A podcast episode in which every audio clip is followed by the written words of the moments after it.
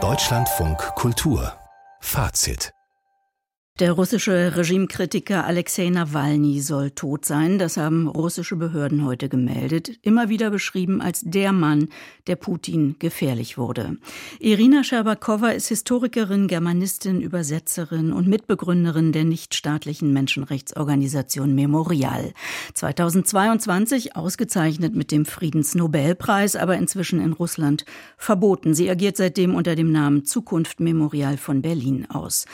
Jetzt erreichen wir Sie, Frau Schabakowa. Guten Abend. Guten Abend. Die heutige Nachricht war und ist ein Schock. Wie haben Sie die vergangenen Stunden verbracht? Ja, eigentlich, es war ein absoluter Schock.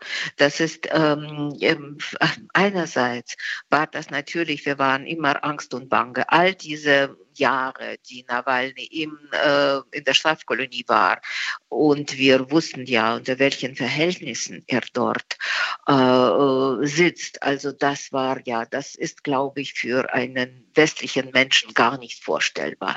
Es ist, es, man kann es wirklich nur mit Gulagszeiten vergleichen, wenn überhaupt. Also er, er musste also monatelang, also wochenlang in der Straf, in dem Strafbunker verbringen, in der Kälte Kälte, äh, fast wirklich, äh, also gehungert sozusagen. Und es war erstaunlich, wie mutig er das ähm, alles, ähm, wie soll man sagen, aufgenommen hat ja. und wie immer er noch Witze gemacht hat. Noch gestern war es doch eine Einschaltung von ihm, wo er sich lustig gemacht hat, wiederum um, äh, ähm, äh, über die Richter, ja, oder über die Richterin. Ähm, und ähm, das ist einfach, äh, und trotzdem, es war absolut unvorstellbar, was heute passiert. Das war ein absoluter Schock und das ist eine große Tragödie und das ist ein, ein mm, Verbrechern, das ist ein Mord, das ist für mich absolut gar keine Frage, was ja, das ist. Der Verdacht liegt nahe, dass Nawalny in der Haft ermordet mhm. wurde. Leonid Volkov zum Beispiel, ein enger Mitarbeiter von Nawalny, mutmaßt das. Viele andere auch auf Telegram. Sie sagen dass Mhm. US-Vizepräsidentin Kamala Harris und der ukrainische Präsident Zelensky machen die russische Führung verantwortlich. Aber noch wissen wir nichts Gesichertes. Auf welche Informationen und Quellen kann man sich jetzt überhaupt verlassen? Ich glaube, äh, man kann äh, überhaupt nicht darauf verlassen, was äh, dann russische Behörden sagen werden. Also das ist absolut kein Vergleich. Das ist die reine Lüge, die da präsentiert wird. Und ich weiß nicht, wann und wie man an die Wahrheit überhaupt kommen kann. Also wir haben ja Vergleiche aus den sowjetischen Zeiten, also wie unsere Menschenrechtler zum Beispiel, Vassilis Stos, ein ukrainischer Dissident, dann gestorben ist unter völlig unklaren Verhältnissen damals äh, noch zu den sowjetischen Zeiten, die nicht wirklich aufgeklärt worden sind. Und wissen Sie, das ist ja so. Also äh, ob dieser Mord jetzt, äh, würde ich sagen, ein Mordanschlag war oder ob das ein langsames Töten war in all diesen ähm, Mo äh, ja, Monaten und Jahren.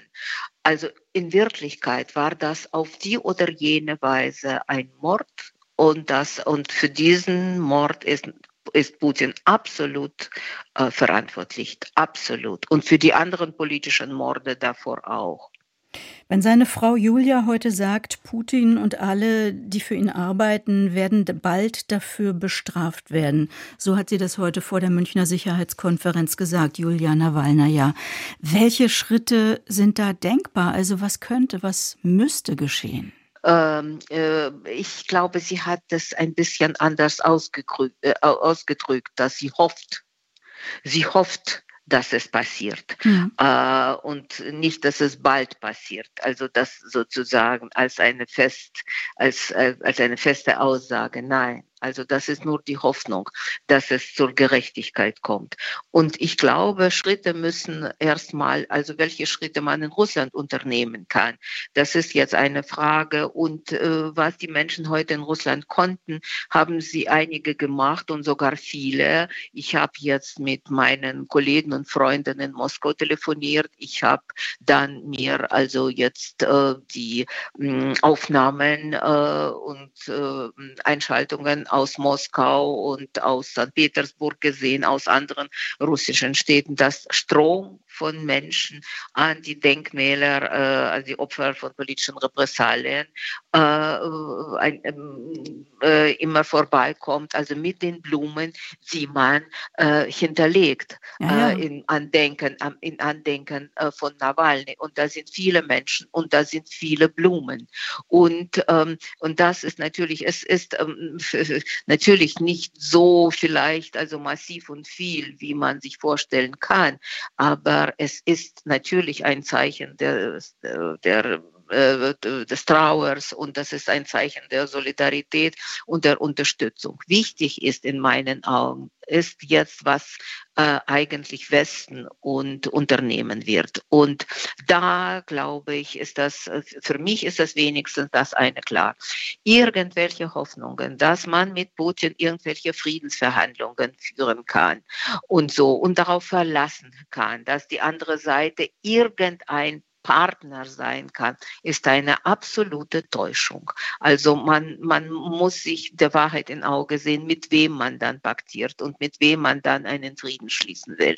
Äh, äh, äh, mit, welchem, mit welchem Regime. Das heutige Tag hat das gezeigt. Und die zweite Geschichte ist, die Sicherheit in Europa ist absolut in Gefahr. Und, ähm, und auch, ich glaube, die Sicherheit von Menschen, die irgendwie unpassend sind, vielleicht also irgendwie eine Gefahr für Putin bedeuten. Und das sind nicht unbedingt nur äh, Menschen äh, aus dem russischen Exil oder so. Überhaupt. Und ich glaube, also, und ich glaube, das muss man, äh, das müssen die Menschen ihm und Politiker in Europa und im Westen verinnerlichen. Ich kriege Gänsehaut, wenn Sie das so sagen. Ja, ja.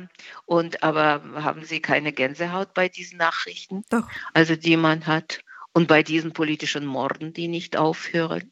Und so, jetzt habe ich ein Foto gesehen, jemand hat das auf Facebook gestellt, ein Foto der Umarmung von zwei Freunden, Nimzov und Nawalny. Schöne Männer, mutige Männer, wo sind sie nun? Wird Nawalny mit seinem Tod, Frau Scherbakowa, endgültig zum mutigen Helden oder meinen Sie, er bleibt doch auch eine ambivalente Figur? Nein, Nein, er ist natürlich absolut in die Geschichte eingegangen. Völlig. Weil er ja gezeigt hat, dass, ähm, ähm, dass er äh, absolut was Freiheit, Kampf für Demokratie und für die Freiheit eigentlich mit seinem Leben, also äh, mit seinem Leben bezahlt. Und äh, absolut konsequent und in, äh, ja, also, und ich glaube, also, dass solche Menschen, erstens sind sie sehr selten und das ist völlig klar, es, er ist in die Geschichte eingegangen. Also für mich ist das, gibt es überhaupt keine Zweifel darüber. Die russische Menschenrechtsaktivistin Irina Scherbakowa zum noch nicht unabhängig bestätigten Tod von Alexei Nawalny. Vielen Dank für dieses Gespräch, Frau Scherbakowa. Alles Gute für Sie. Danke, danke.